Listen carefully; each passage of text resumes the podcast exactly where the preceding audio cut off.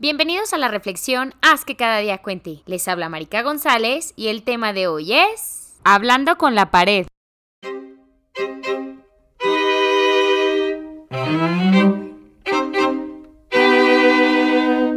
¿Alguna vez has sentido que intentando hablar con el otro solo te topas con una gran pared? Que lo dices de una manera, de otra, con dibujos, memes, mensajes de indirectas, incluso en conversaciones utilizando el te lo digo Pedro para que lo escuches Pablo. Bueno, no te sientas mal. La realidad es que todos nos hemos enfrentado a un bloqueo en comunicación, donde la persona con la que intentamos conectar se pone a la defensiva, quizá agresiva, simplemente guarda silencio, no escucha o no quiere.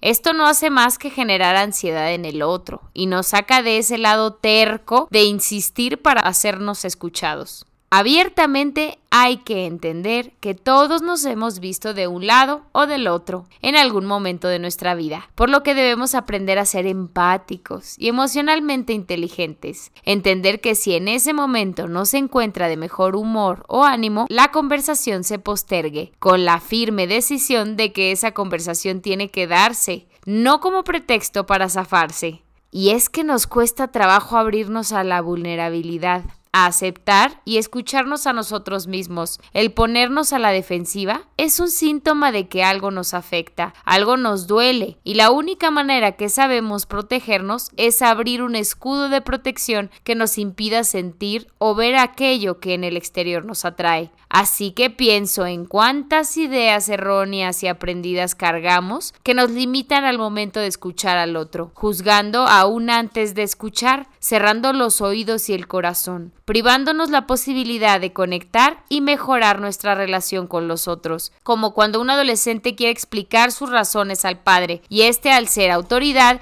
se pone a la defensiva por el miedo a que su hijo le pase algo, que no permite crecer en responsabilidad y juicio a su hijo como cuando un jefe desea que un colega haga las cosas como espera, porque no conoce otras y desconfía del resultado, pues más vale viejo conocido que bueno por conocer. Así que su miedo al fracaso le impide escuchar propuestas que podrían o no mejorar su trabajo. Así es como el bloqueo no nos ayuda a mejorar, solamente nos protege, pero de un miedo dentro de nosotros, de llevarnos a una introspección a preguntarnos y cuestionarnos nuestras propias creencias y abrirnos a otras posibilidades. Pero qué difícil. Todos necesitamos ser escuchados, validarnos en el otro. Sin embargo, privamos al otro de eso, por nuestro propio malestar. Vaya que cuesta quitarnos esas barreras, no es fácil, pero sin duda es en aras de la mejora de nuestra relación, incluso en mejorar nuestro estado emocional, nuestra vida. Creo que debemos abrirnos más al otro, a escuchar sus razones, a ser más empáticos con quien tenemos cerca, a buscar puntos intermedios, arriesgarnos a negociar. No se trata de un ganador cuando la relación se lastima, se trata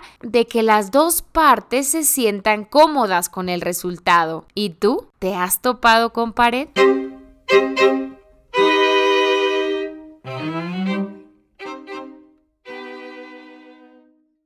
Esta ha sido la reflexión Haz que cada día cuente. Les habla Marica González y si te gustó, te pido me ayudes compartiéndolo, darle like o comentándolo. Me encantaría saber tu opinión. Sígueme en Instagram como Marica Glesasco. Nos escuchamos pronto. Adiós.